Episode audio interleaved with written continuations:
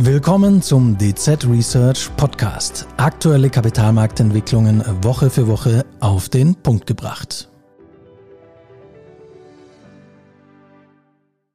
Vor fast genau drei Jahren endete die erste Amtszeit Donald Trumps. Und ich glaube, die wenigsten von uns hätten sich damals vorstellen können, dass wir heute schon wieder hier sitzen und uns mit der Möglichkeit auseinandersetzen würden, dass Trump erneut Präsident wird. Aber seine America First Message kommt beim Wähler offensichtlich nach wie vor gut an. Und sein wahrscheinlicher Gegenkandidat, der amtierende Präsident Joe Biden, gibt natürlich derzeit auch eine denkbar schlechte Figur ab. Noch gehen wir in unserem Hauptszenario davon aus, dass Biden das Rennen machen wird, aber die Wahrscheinlichkeit, dass es eben doch noch eine zweite Amtszeit für Donald Trump gibt, die steigt. Und daher ist es auch wichtig, dass wir uns mit den Auswirkungen eines solchen Ereignisses auf die US-Wirtschaft, auf die Geldpolitik und auf die Märkte auseinandersetzen. Ich habe heute gleich zwei Experten bei mir im Studio sitzen, unseren US-Volkswirt Alexander Burow und unsere Zinsanalystin Birgit Hensler. Und mit den beiden werde ich über dieses Thema sprechen. Mein Name ist Sonja Mahn, Leiterin Research, Devisen und Geldpolitik. Ja, herzlich willkommen im Studio, beiden. Hallo Sonja. Guten Morgen. Ja, wir haben ein spannendes Thema. Ich äh, gehe davon aus, dass wir das in diesem Jahr noch öfter hier in dieser Konstellation besprechen werden. Die mögliche Wiederwahl Donald Trumps. Ähm, Alex, fangen wir vielleicht mit dir mal an. Also das Thema Trump dominiert absolut die Schlagzeile. Und man hat ja fast den Eindruck, dass das Rennen zumindest bei den Republikanern eigentlich schon gelaufen ist. Ja, das, das sieht so aus. Momentan laufen ja die Vorwahlen. Ähm, da suchen die beiden Parteien ja nach ihren Kandidaten für die Präsidentschaft und für die Vizepräsidentschaft. Ähm, bei den Demokraten ist es ja so, dass Biden schon gesetzt ist. Bei den Republikanern führt jetzt Donald Trump äh, sehr deutlich vor Nikki Haley in den meisten Umfragen. Und ich glaube auch, im Grunde hat Nikki Haley nur noch eine Chance auf die Kandidatur, ähm, wenn Trump tatsächlich ins Gefängnis kommen würde, noch vor der Wahl oder ähm, wenn Trump von Vorwahlen ausgeschlossen wird. Also Wobei, ich muss einhaken, das eine bedingt nicht das andere. Ne? Also, wenn er ins Gefängnis käme, könnte er trotzdem kandidieren? Er könnte dann immer noch kandidieren, das ist richtig, ja. Ähm, er dürfte als Verbrecher nicht wählen selber, das nicht. Aber, aber er darf Präsident fehlt werden. ihm dann nur eine Stimme. Ähm, tatsächlich könnte er Präsident werden und ähm, ja, es sieht sehr danach aus, dass seine Basis zu ihm hält und dass er deshalb auch ähm, der Kandidat der Republikanischen Partei wird. Ähm, er hält diese Partei einfach fest im Griff. Beängstigend. Ähm, also das heißt, bei den Republikanern wird es eindeutig oder ziemlich eindeutig auf Trump äh, hinauslaufen. Bei den Demokraten Joe Biden, äh, der allerdings natürlich zuletzt auch keinen besonders guten Eindruck hinterlassen hat. Also äh, da gab es ja gewisse ähm, Erinnerungslücken zuletzt, die ja doch schon ziemlich peinlich ja. waren. Ich nehme an, dass der Druck in der Partei doch jetzt enorm gewachsen ist. Ja, also in der Tat, Biden macht ähm, momentan keine gute Figur. Ich meine, ein ein paar Fehler oder ein Versprecher, das passiert ja jedem einmal.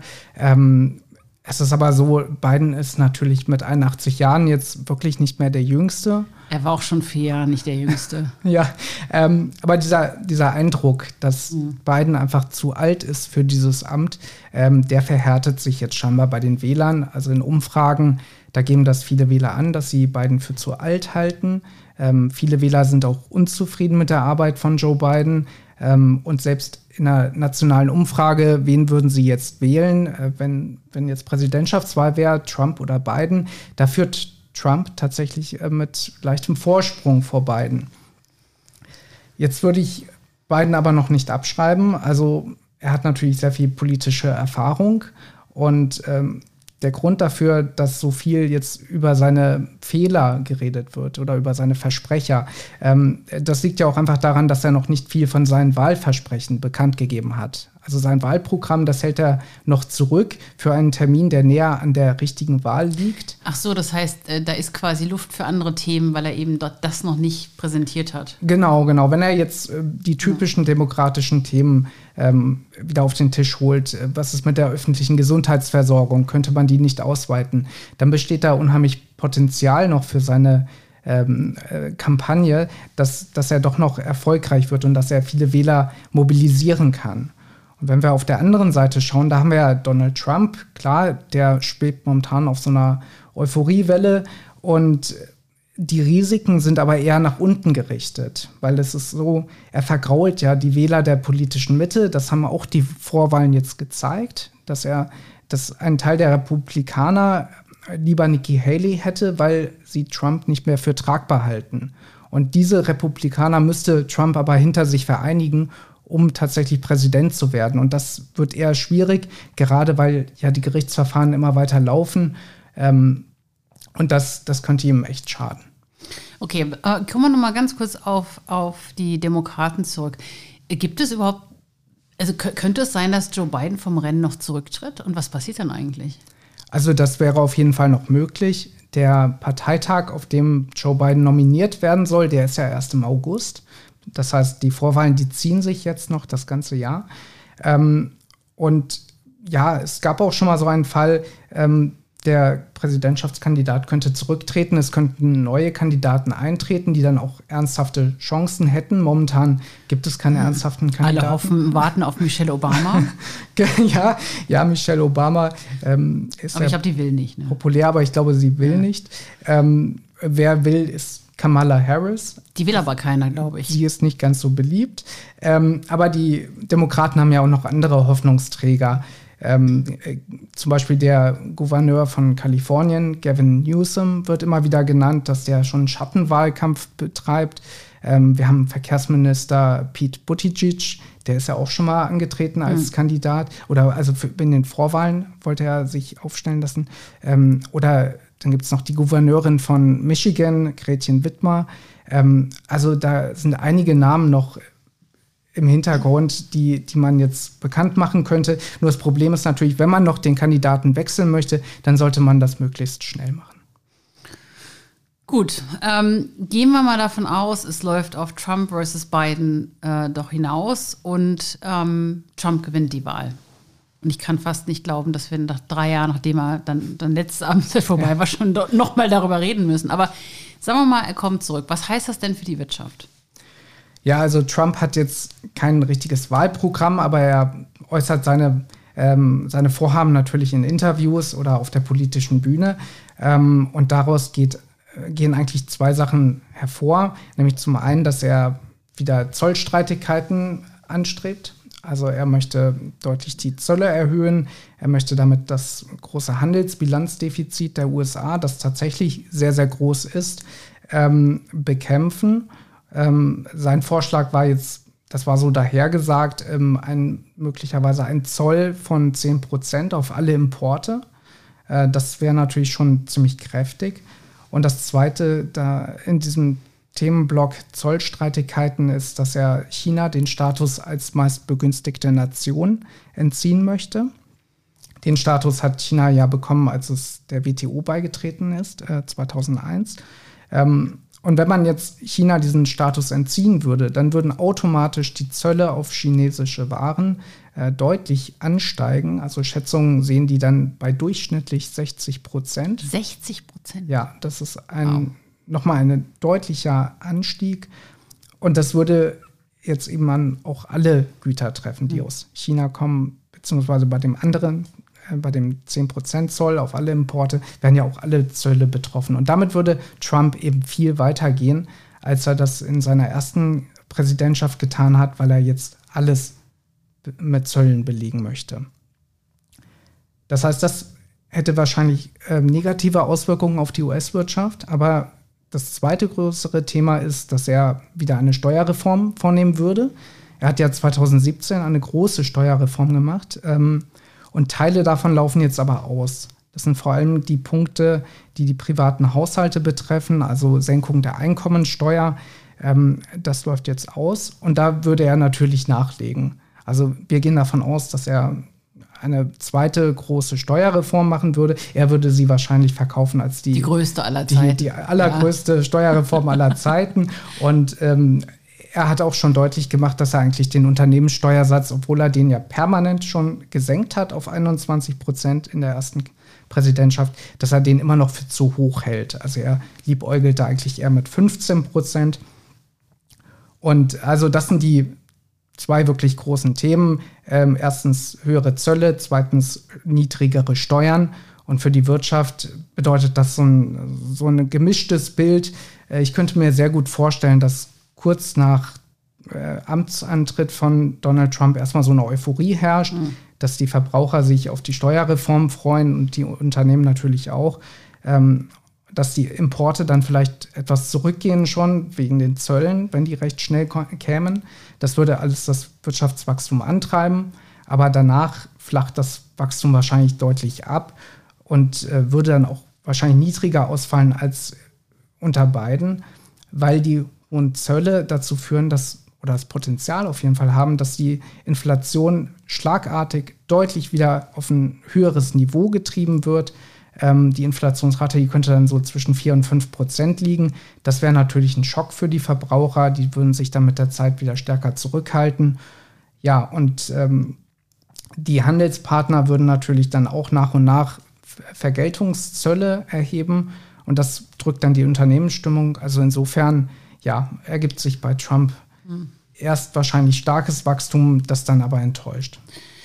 Du hast einen guten Stichpunkt, äh, guten Stichpunkt gegeben zum Thema Inflation, Birgit. Da kommen wir mal zu dir. Also es ist ja auch für die FED natürlich wichtig, wer die Wahl gewinnt, aus mehreren Aspekten. Das eine, und da fangen wir vielleicht auch mal mit an, ist ja so ein bisschen dieser politische Aspekt. Also Trump mischt sich ja gerne ungebeten in die Geldpolitik ein und er hat ja auch schon angefangen, sich da dementsprechend zu äußern.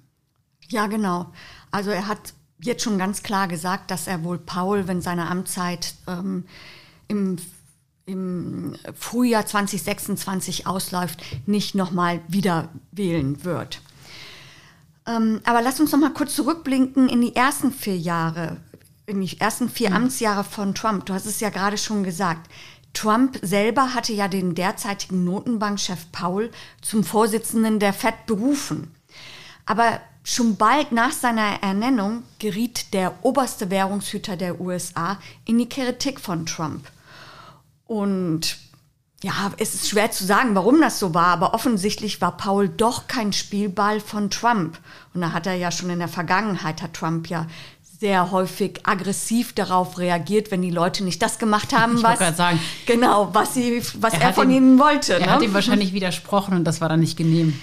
Genau. Und damals ging Trump in seiner Kritik sogar so weit und hat Paul als Feind von Amerika bezeichnet. Ach Gott, das hatte ich ganz vergessen. Stimmt, das gab es ja. Und ja, wie gesagt, jetzt im, im, Wahlkampf hat er schon ganz klar sich zu Paul geäußert. Er hat ihn scharf attackiert erneut, weil seine Geldpolitik angeblich ähm, die Demokraten begünstigt. Dabei hat er noch gar keine, wurde noch gar keine Leitzinssenkung in den USA ja. vorgenommen, die das wirklich untermauern würden. Und wenn Trump US-Präsident werden sollte, so das steht sicherlich ziemlich klar fest, er wird die Amtszeit von Paul nicht verlängern. Also mhm. wir werden dann einen neuen ähm, obersten Währungshüter bekommen. Aber es ist ja auch nicht so einfach für Trump, also er kann sich ja nicht einfach einen Kandidaten aussuchen. Also er kann es ja nicht alleine bestimmen. Da hat er auch in der Vergangenheit schon Probleme mit gehabt. Ja, genau. Ähm, er kann einen Kandidaten nominieren und ich gehe auch davon aus, dass er wohl dann eher jemanden nominieren wird, der eine sehr lockere Geldpolitik bevor, befürwortet, befürwortet, also eine sogenannte Taube.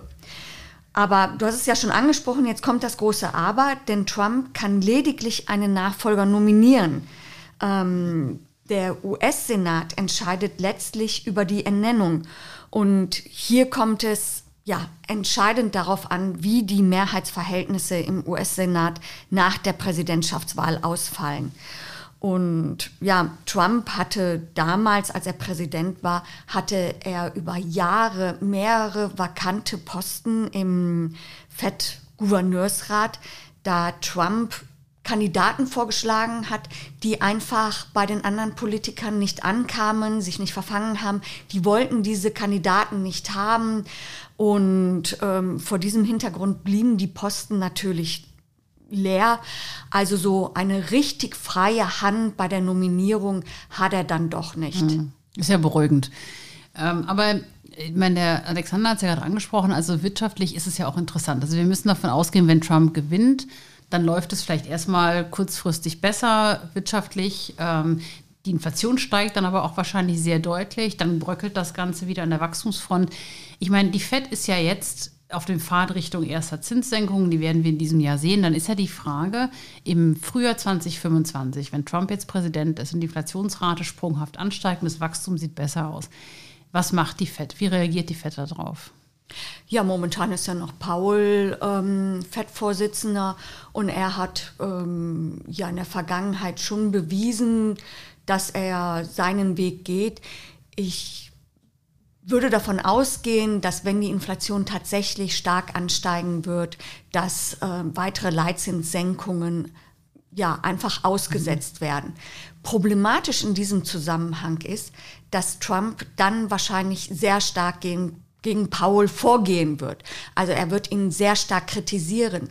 Und das halte ich für das größere Problem, denn ähm, damit wird natürlich die Glaubwürdigkeit der US-Notenbank so ein Stück weit untergraben.